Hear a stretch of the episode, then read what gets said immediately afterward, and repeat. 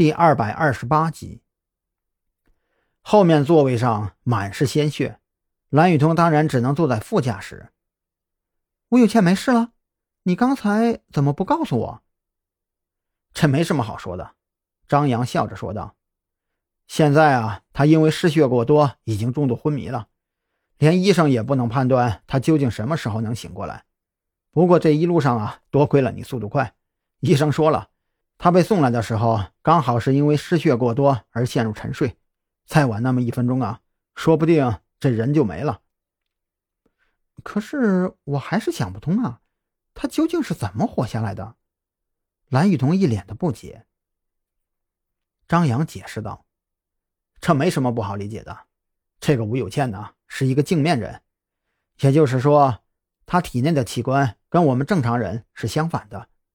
我们的心脏是在左边，而他的是在右边。这凶手啊，直接刺穿了他的左胸，却连心脏的边儿都没有擦到。镜面人，我只是在教科书上看过。”蓝雨桐惊喜的说道：“那这么说？”我们这一次是捡到便宜了，也不见得呀。张扬轻轻摇头。我一直认为，要对吴有倩下手的人，很可能就是跟他居住在一起那个人。不过现在看起来，这个案子的凶手另有其人。蓝雨桐说道：“是啊，两个朝夕相处的人，还是那种关系，怎么可能不知道另一半的心跳在哪里？”不过这样一来，其他疑点倒是都解开了。不然的话，前面三个案件的凶手竟然是一个跟吴有倩朝夕相处的人，着实说不过去。嗯，还有那个童宁的出现也是重大疑点。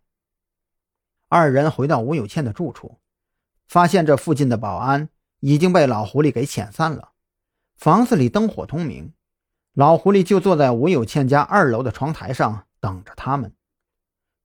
赵队，你怎么在那里呀？蓝雨桐抬头看着赵军，赵军怒道：“这房门又打不开，我除了从这里进来，还能走哪里啊？而且我检查过了，这房子里其他窗户都是被锁死的，只有这里能进出。你们都进来吧，我有话跟你们说。”赵军说完，就转身走向房门。另外一边。蓝雨桐用吴有倩的门禁打开了房门，刚好看到走下楼的赵军。坐吧，你们看一下这个东西。说着，赵军就在桌上甩了几张照片。张扬扫了一眼，紧接着双拳紧握，因为那几张照片竟然全都是五年前他女朋友坠楼以后拍下来的，也就是当年现场的照片。赵队。蓝雨桐被吓了一跳，回头看着张扬，发现张扬还算比较克制，这才松了一口气。不错，你比我想象中要克制的多。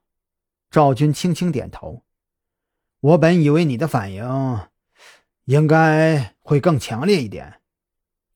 不会的，因为下午我已经见过类似照片了。张扬拿出那张大头贴，摆在了桌上。